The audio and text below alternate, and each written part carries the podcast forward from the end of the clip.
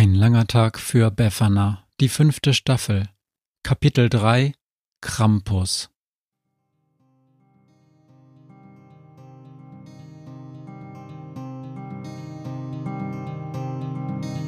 Wenn der Wind einsam durch die Straßen fegt, wenn die kalte Nacht sich auf die Häuser legt, wenn in Fenstern Weihnachtsschmuck ins Dunkel scheint, dann sind Befana und ihre Maus nicht weit. Wenn die Turmuhr Mitternacht geschlagen hat, stürzt die Hexe sich mit dem Geschenkesack auf nem Besen mutig in die Nacht hinab zu den Wesen, die ansonsten niemand mag. Weihnachtshexe Befana ist für alle Monster da. Alle Ratten, Kakerlaken, Geister, Spinnen, Feuerdrachen, alle unsichtbaren Ungeheuer, Zauberzeitmaschinenbauer freuen sich schon das ganze Jahr auf den Winterwind, denn der bringt deine Weihnachtshexe namens Befana. Endlich erreichen sie den achten Stock. Du musst jetzt leise sein, flüstert Befana. Kein Mucks, bis wir in meinem Zimmer sind. Sie kann Sami im Dunkeln hinter sich kaum erkennen, aber sie hört, wie er hechelt und an der Tür herumschnüffelt. Vorsichtig dreht sie den Schlüssel im Schloss herum. Komm herein und dann links den Flur herunter. Es ist die letzte Tür rechts. Der kleine Hund flitzt zwischen ihren Beinen hindurch und verschwindet im Dunkeln, als sie noch leise ihre Schuhe auszieht. Befana! In der Küche geht das Licht an und ihr Vater steht in der Tür. Wo warst du? Weg. Irgendwie dämmert es Befana erst jetzt, was eigentlich passiert ist. Ich bin umgekommen vor Sorge. Ihr Vater muss unglaublich böse sein, aber er ist auch sehr erleichtert. Er nimmt Befana in die Arme und drückt sie so fest an sich, dass sie fast keine Luft mehr bekommt. Ich dachte, du bist vielleicht wieder spazieren, stammelt sie. Wir wollten doch reden. Ich habe den ganzen Abend gewartet. Wir können ja reden, sagt Befana unsicher. Es ist halb eins, zischt ihr Vater. Ich hab schon bei der Polizei angerufen. Bei der Polizei? Oh Mist. Das tut mir leid. Setz dich hier hin und rühr dich nicht vom Fleck. Ich sag da kurz Bescheid, dass du wieder da. Ist alles in Ordnung mit dir? Bist du verletzt? Brauchst du irgendwas? Ihr Vater nimmt sie nochmal in den Arm. Befana kommen die Tränen. Nein, Papa, ich mein, ich brauch nichts. Alles in Ordnung. Mir geht's gut. Eine Minute lang hält ihr Vater sie fest an sich gedrückt. Dann schiebt er sie ein Stück von sich weg und mustert sie von unten bis oben. Bist du sicher? Ja. Alles picobello, knorkissimo, ehrlich. Okay, hinsetzen, nicht bewegen, bin gleich wieder da. Befana setzt sich an den Küchentisch. Die Reste vom Abendbrot sind nicht abgeräumt, auch ihr Teller steht noch an seinem Platz, unberührt, mit einem sauberen Messer rechts und einer Tasse Tee daneben. Sie nippt, kalter Kräutertee, ihre Lieblingssorte. Sie hört ihren Vater im Wohnzimmer telefonieren, laut, erleichtert. Was hat sie sich nur dabei gedacht? Halb eins. Sie hat vollkommen die Zeit vergessen. Klar, irgendwie hatte sie schon geahnt, dass es ganz schön spät ist, aber so spät? Ihr Vater kommt zurück in die Küche. Alles in Ordnung. Der Polizist war ganz nett. Meinte, das passiert ziemlich häufig in deinem Alter. Papa, das hat doch nichts mit meinem Alter zu tun. Dieser Joshua, hab ich recht? Seine Eltern meinten, dass er bis zehn beim Training war. Beim Training? Papa, du hast Joshuas Eltern angerufen? Befana, Ich hab die ganze Welt angerufen. Ich hab mir Sorgen gemacht. Ich war nicht bei Joshua. Ich weiß überhaupt nicht, wo der wohnt. Ihr Vater rennt wie angestochen in der Küche hin und her. Zwischendurch beugt er sich runter zu seiner Tochter, drückt sie einmal fest, dann rennt er weiter. Du kannst es mir doch sagen. Wir haben doch sonst keine Geheimnisse. Pff, ja, nee, denkt Befana, sagt der Vater, der halbe Tage und Nächte verschwindet, um spazieren zu gehen, sagt der Vater, der immer sofort durchdreht, wenn ich frage, wie Mama so gewesen ist, Befana, sag doch was. Es war gar nix. Überhaupt nichts. Ich war im Wald. Das ist alles. Und jetzt bin ich wieder da. Wie im Wald? Ihr Vater setzt sich auf den Platz ihr gegenüber, auf dem sonst Jakob sitzt. Vor ihm steht noch ein halb ausgetrunkenes Apfelsaftglas vom Abendbrot. Ich hab im Bus nicht aufgepasst und bin bis zur Endstation gefahren. Und weil der Bus zurück erst eine halbe Stunde später ging, bin ich im Wald spazieren gegangen. Befana, das ist 16 Stunden her. Du bist doch nicht 16 Stunden durch den Wald gelaufen. Na, doch, irgendwie schon. Es ist Dezember. Es ist schweinekalt im Wald. Die Busfahrerin hat mir heißen Kaffee spendiert. Ihr Vater springt wieder auf. Moment, die Busfahrerin hat dir Kaffee spendiert und dich in den Wald abmarschieren lassen? Welche Linie war das? Das ist doch unmöglich. Nein, Papa, so war das nicht. Sie ist nur aufs Klo gegangen und ich hatte keine Lust mehr rumzusitzen. Und da sind wir losgezogen in den Wald. Wir, also doch wir, ruft ihr Vater. Hinten in Jakobs Zimmer geht ein Licht an. Ja, wir, ich und die Kaffeekanne. Es gibt eine wichtige Sache, die Beffanas Vater ein bisschen zu streng sieht. Die Sache mit den Haustieren nämlich. Haustiere sind ein No-Go. Beffanas Vater ist ein absoluter Haustiergegner und lässt überhaupt nicht mit sich diskutieren in diesem Punkt. Haustiere, sagt er, sind Gefangene. Immer. Befana kennt zwar hundert Beispiele, wo Haustiere überhaupt nicht den Eindruck machen, Gefangene zu sein, im Gegenteil, wo Haustiere total happy zu sein scheinen, aber ihr Vater bleibt vollkommen stur. Wenn Tiere in Wohnungen leben wollten, würden sie sich welche bauen, sagt er. Basta. Zwar gibt es Tiere wie Mäuse oder Spinnen, die freiwillig in Häuser kommen, aber er hätte noch nie gehört, dass Kinder sich sowas als Haustier wünschen. Aber sie sind so gezüchtet, hat Befana das letzte Mal geschrien, als sie sich zum hundertsten Mal darüber gestritten haben.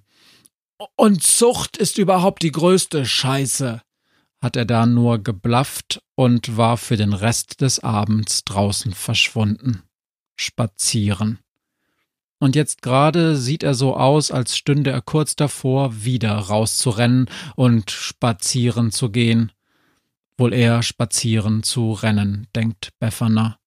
Doch er bleibt in der Küche. Was heißt denn hier überhaupt Kaffeekanne? Hast du einer Busfahrerin den Kaffee geklaut? Ich fass es einfach nicht, dass du bei Joshua angerufen hast, ruft Befana. Sie fasst es wirklich nicht. Gut, kann sein, dass sie auch ein klein wenig ablenken will, aber trotzdem. Sie könnte im Boden versinken.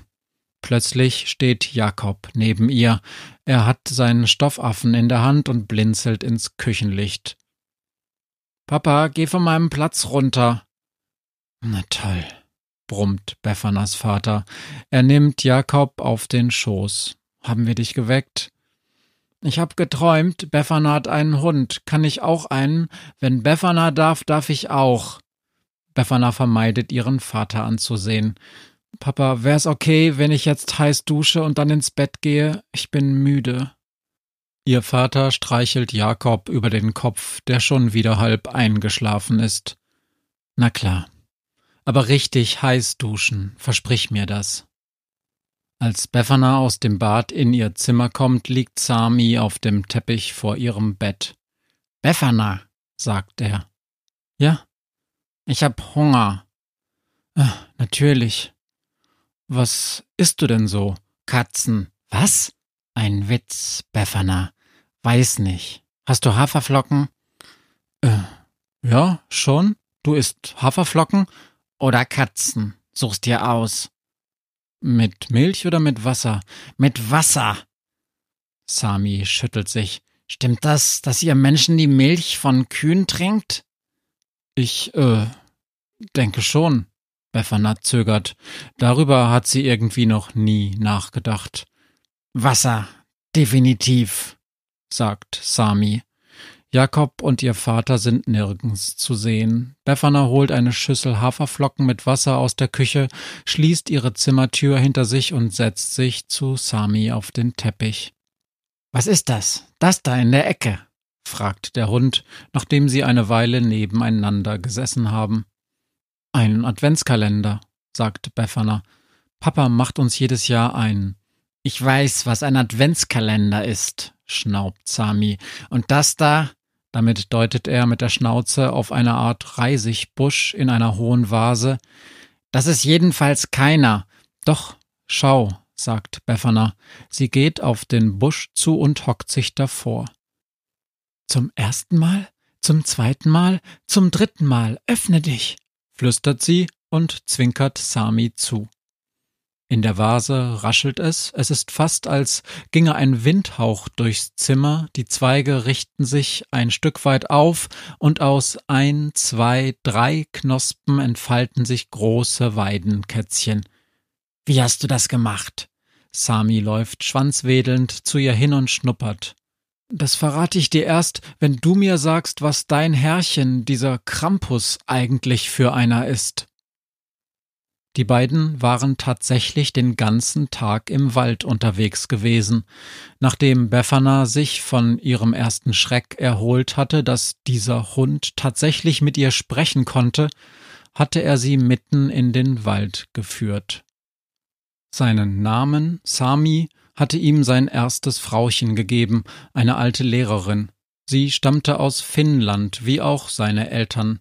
Sie gehörten zur Familie der Suomen Pystikorva, einer alten finnischen Hunderasse, wobei es Sami eigentlich schnurzpiep egal war, ob sie nun Mischlinge, deutsche Schäferhunde oder eben Suomen Pystikorvai, finnische Spitze waren. Fressen alle gerne Katzen, grinste er. Jetzt hör mal mit den blöden Katzenwitzen auf. Schon gut. Sein neues Herrchen, Krampus, lebte mitten im Wald. Er hatte Sami aus dem Tierheim geholt, als sein altes Frauchen gestorben war. Fast drei Stunden hatte es gedauert, bis sie schließlich vor seiner Tür standen. Das Haus war kaum zu sehen mit seinen dunkelgrauen Dachziegeln in einer Senke unter dicht wachsenden mächtigen Buchen. Warum will dein Herrchen mit mir sprechen? hatte Befana gefragt, kurz bevor sie den schweren Messingklopfer an die Tür schlug doch Sami schüttelte sich nur. Menschenangelegenheiten, meinte er, nicht mein Revier. Da kann der Hund schon sprechen, aber er erzählt nix, sagte Befana. Kurios. Ein Mann öffnete. Er war klein und breit und besaß das hässlichste Gesicht, das Befana je gesehen hatte. Was willst du hier? schnaubte er. Dann bemerkte er den Hund.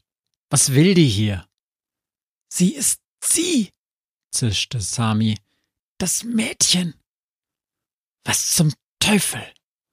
Der Mann blickte von Sami zu Befana. Die ich observieren sollte, nuschelte Sami. In der Stadt. Welchen Teil von observieren hast du idiotische Töle eigentlich nicht verstanden? Von herbringen war nie die Rede. Mal ganz ruhig, Brauner. Befana hielt dem Zwerg die Isolierkanne mit Kaffee unter die Nase. Sami hier meint, sie stehen auf das Zeug. Der Zwerg Krampus nahm die Kanne und schraubte sie misstrauisch auf. Ist lauwarm. Trotzdem besser als nix. Komm herein. Sie setzten sich alle gemeinsam in die kleine Küche neben der Haustür. Krampus schien es wichtig zu sein, dass Befana möglichst wenig vom Rest des Hauses sah. Warum hat Ihr Hund mich observiert? fragte sie. Weil ich Leute suche, grummelte er. Junge Leute mit Potenzial. Leute aus der Stadt.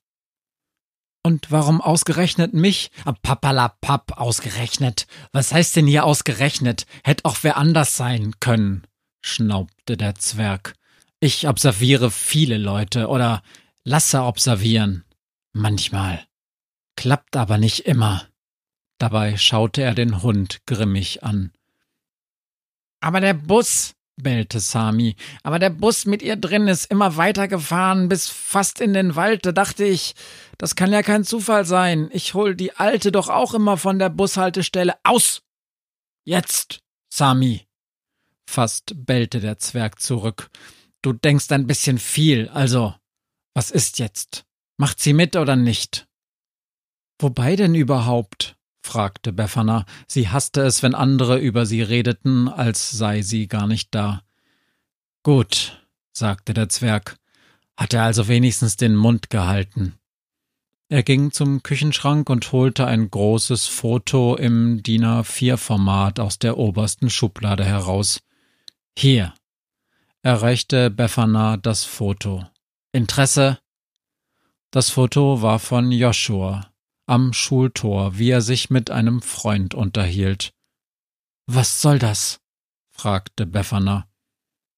Soll er dich mögen oder nicht? Er mag mich. Er schreibt mir Zettel. Ist das so? lachte der Zwerg. Er zeigte ihr die Rückseite des Fotos. Lauter Kritzeleien, Schriftproben, angefangene Sätze. Liebe Befana, Befana, willst du mit mir, willst du, ich möchte, liebe Befana, willst du mit mir ins Kino, Joshua? Befana starrte den Zwerg an. Keine Sorge, brummte der, er wird dich schon noch mögen oder jemand anders sucht dir einen aus. Ich kann dir zeigen, wie wenn du mir bei ein paar anderen Sachen hilfst. So läuft das hier im Wald. Eine Hand wäscht die andere. Was, Sami? Sami nickte und hechelte Befana an. Und Sami hier, den kannst du gern für ein paar Tage mit nach Hause nehmen. Zum Observieren taugt er nicht. Aber Sami kläffte sein Herrchen an, jaulte dann und zog den Schwanz ein. Befana schaute unsicher von einem zum anderen. Einen Hund würde ihr Vater sowieso niemals erlauben. Der Krampus steckte Sami ein kleines Hundeküchlein zu und lächelte zufrieden, während Sami ihn gierig verschlang. Auch das Problem mit deinem Vater werden wir bald lösen, da bin ich mir fast sicher, oder nicht, Sami? Der Hund sprang aufgeregt in der Küche herum. Na los, Befana, wann gehen wir endlich nach Hause? Als sie vor die Tür traten, war es draußen schon stockdunkel, und Befana fühlte sich merkwürdig erschöpft. Morgen Abend, schnaubte der Krampus.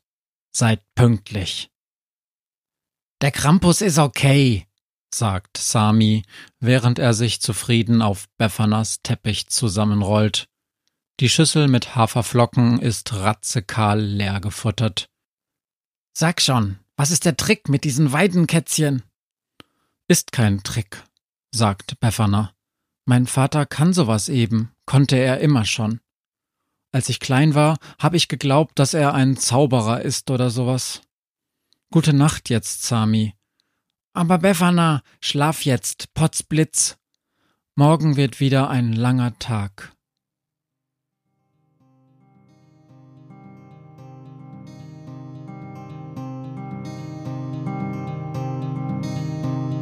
Was mir heut Morgen widerfahren ist.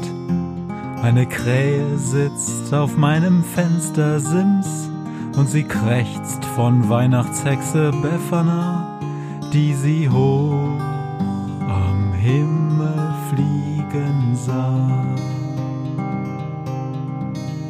Tausend Abenteuer hat die Hexe erlebt, wie ein Haus verschwindet, wie ein Berg erbebt wurde im Wald verwunschen und im Fels versenkt, und doch hat sie alle reich beschenkt. Weihnachtshexe Befana ist für alle Monster da. Alle Ratten, Kakerlaken, Geister, Spinnen, Feuer, Drachen, alle unsichtbaren Ungeheuer, Zauberzeitmaschinenbauer freuen sich schon das ganze Jahr. Auf den Winterwind, denn der bringt eine Weihnachtshexe namens Befana.